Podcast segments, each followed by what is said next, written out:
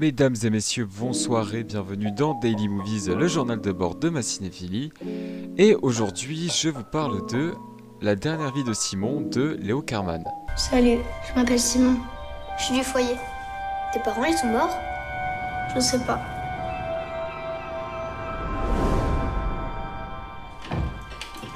Simon, tu m'aides à mettre les verres? Maintenant, les secrets. Ce que je vais vous montrer, je n'ai jamais montré à personne. Tu peux te transformer en n'importe qui. Alors, avant toute chose, euh, je vais commencer euh, par vous dire de ne pas regarder la bande-annonce. Parce que ce que je vous ai mis, c'est vraiment le, le maximum. C'est vraiment ce que vous devez savoir pour voir le film dans des conditions optimales. C'est-à-dire, j'ai regardé la bande-annonce après avoir vu le film et ça en dit vraiment, mais vraiment beaucoup trop. Et c'est pour ça d'ailleurs que je ne regarde très rarement les bandes annonces avant de voir le film. Bref, fermons la parenthèse. Euh, c'est un film que j'ai rattrapé euh, pour les Gaspard, dont j'avais déjà parlé, qui est une cérémonie qui récompense des films un peu comme les Oscars, les Césars, etc. Et donc c'était nommé dans la catégorie meilleur scénario. Et c'est pour ça que euh, je l'ai rattrapé tout simplement. Mais le film était déjà dans ma liste depuis, depuis un bail, depuis le début d'année. Il est sorti le 5 février 2020, à savoir le jour de l'anniversaire d'une personne absolument formidable, votre fidèle serviteur, moi-même. Donc euh, j'aurais kiffé le voir en salle le jour de mon anniversaire, mais, euh, bah, je ne l'ai pas fait du coup, si je vous dis ça, c'est que bah, de toute façon j'ai rattrapé chez moi, donc euh, malheureusement je n'ai pas pu le voir en salle, mais ça aurait été une très bonne séance. C'est le premier long métrage de Léo Carman, donc qui a quand même la trentaine il me semble. C'est ce que j'ai cru lire dans le dossier de presse du film il, est quand même assez âgé, c'est son premier long métrage, il avait déjà fait un cours avant, et en fait il expliquait que tout simplement il a eu énormément, énormément de mal à financer le film, parce que malheureusement en France, dès qu'on sort des comédies un peu sociales ou euh, du drame un peu social, enfin vous voyez ce type de film, c'est très très très très très compliqué de se faire produire euh, un film tout simplement. Euh, je pense notamment à Julia Ducournau, réalisatrice de Grave, qui avait dû aller en Belgique parce qu'il n'y avait pas assez d'argent en France. Et c'est exactement ce que Léo Carman a fait, j'ai pas trouvé le budget du film, mais il a été coproduit en Belgique. Voilà, parce qu'en France, euh, ça donnait pas assez d'argent, malheureusement. Et ça, je trouve que c'est un truc qui devrait changer, parce que des propositions fantastiques comme ça, voilà quoi, et quand je dis fantastique, c'est dans les deux sens du terme, c'est autant fantastique dans la qualité que dans le genre et je trouve qu'on devrait évidemment beaucoup plus encourager ça. Évidemment, parce que le fait que euh, un, auteur, un, jeune réalisateur, parce que oui, il le dit aussi dans le dossier de presse, là je joue énormément. Là je joue énormément. Euh, les, producteurs vont beaucoup moins faire confiance à un jeune réalisateur qui en a son premier film et qui tente un truc assez audacieux comme ça, qu'à un réalisateur assez expérimenté. Et ce qui peut être compréhensible en soi, mais euh, c'est franchement dommage. Et il a dit que la version du scénario qui avait été validée, c'est sa douzième il a dû réécrire 12 fois, bon pas tout évidemment, mais il a dû réécrire 12 fois pour que ça se fasse valider.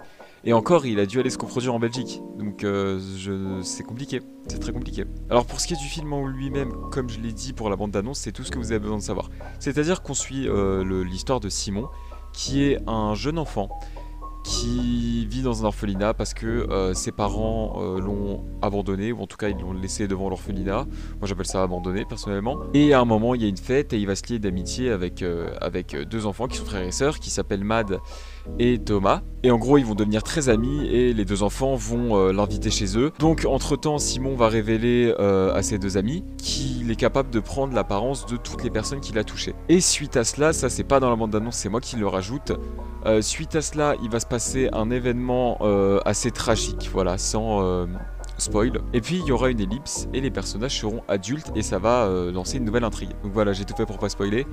J'aimerais bien commencer par euh, parler euh, du coup bah, du scénario, puisque dans les Gaspard il est nommé dans la catégorie meilleur scénario. Je lui ai donné des points. C'est-à-dire que dans les Gaspard, il y a 4 nommés à chaque fois et à chaque fois vous devez donner votre top 3 dans l'ordre. Et en fonction si le film est premier, deuxième ou troisième, il aura un certain nombre de points. J'ai donné des points à la dernière Vitimon, mais je ne l'ai pas mis premier.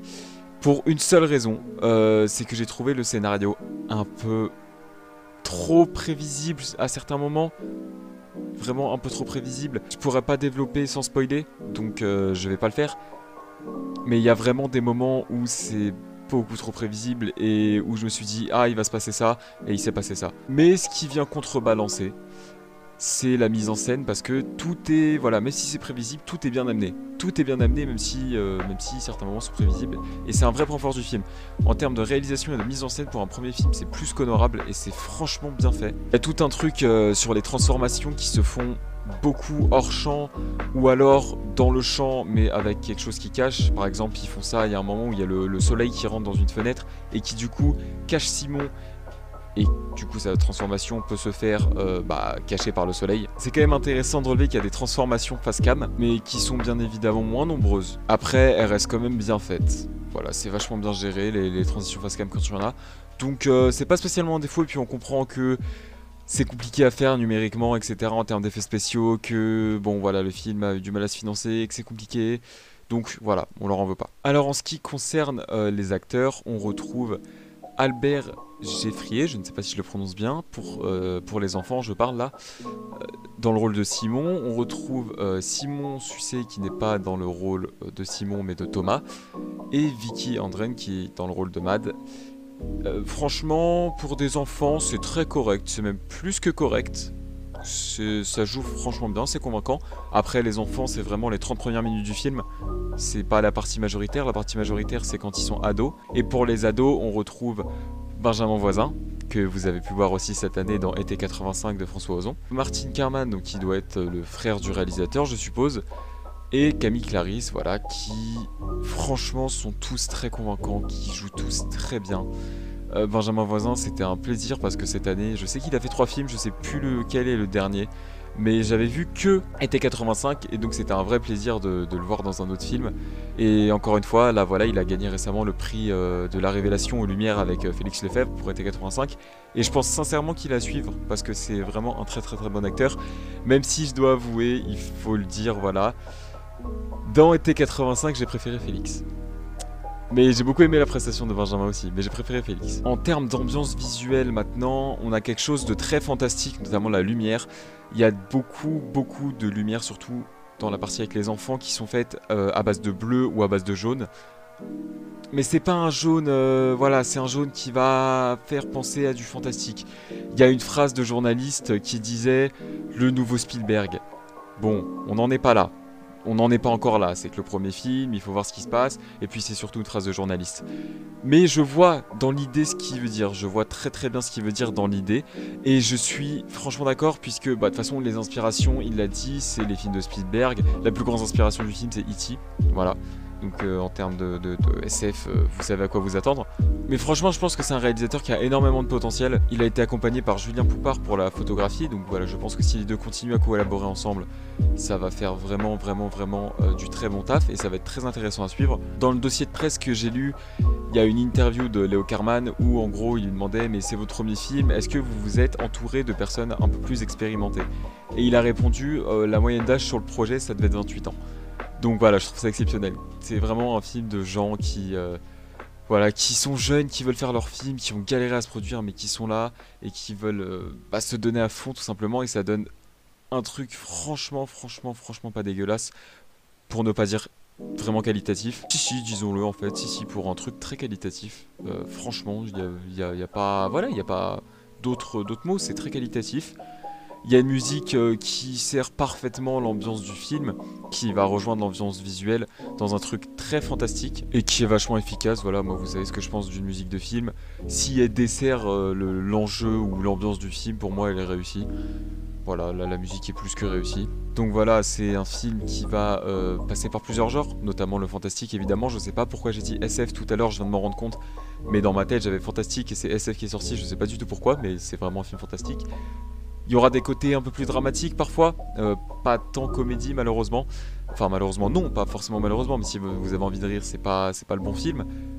Et puis il y aura le côté euh, romance où j'en dis pas plus, mais voilà, vous verrez très bien. Donc c'est un film qui s'est alterné entre les genres, qui a une mise en scène qui est franchement remarquable, qui a une très bonne ambiance visuelle, mais qui a 2-3 défauts de premier film, comme par exemple euh, le scénario qui est un peu prévisible. Le film a eu euh, plusieurs prix du public dans, euh, dans, différents festivals, et il a été également sélectionné hors compétition au festival de Gérardmer. Gérardmer, pour ceux qui ne connaissent pas, c'est un festival de films fantastiques et horrifiques. Donc bah, Gérardmer, c'est très qualitatif. C'est-à-dire que en général, s'il y a un film qui ressort primé de Gérard May, je pense que j'en ai déjà parlé dans ce podcast, mais s'il y a un film qui ressort primé de Gérard May, en général, on peut faire confiance. Donc parmi les films qui ont été primés euh, à Gérard May, on retrouve Darkwater d'Hideo Nakata, on retrouve Morse, que j'ai pas vu mais qui apparemment est génial, on retrouve L'Orphelinat qui, pour le coup, je l'ai vu et qui est absolument génial. J'en parlerai peut-être dans un prochain podcast. On retrouve It Follows, qui est absolument superbe. J'en ai pas encore parlé, mais c'est superbe. On retrouve Grave, dont j'ai déjà parlé. Et on retrouve Ghostland également, dont j'ai déjà parlé. Voilà, c'est un petit best-of des films qui ont reçu le Grand Prix à Gérard May. Bref, tout ça pour dire, d'ailleurs, il y a l'édition euh, en ligne, puisque bon, avec le Covid, c'est pas possible, mais il y a l'édition en ligne qui se tient de Gérard May à partir du 27, vous pouvez prendre euh, des places. Je ne suis pas payé, évidemment. je préfère le préciser, on sait jamais, je ne suis pas payé pour dire ça. Mais euh, c'est un très bon festival. Les courts-métrages sont gratuits, je sais pas s'il reste des places, mais les cours sont gratuits, donc n'hésitez pas, moi j'ai déjà pris mes places. Le film est dispo en streaming sur Canal+, et à la location et à l'achat sur Google Play, Orange, YouTube, Filmo TV, Canal VOD et Rakuten TV. Voilà, c'est tout pour cet épisode de Daily Movie, j'espère que cette écoute euh, vous aura plu. Et pour ma part, je vous dis à une prochaine fois pour une nouvelle présentation de film.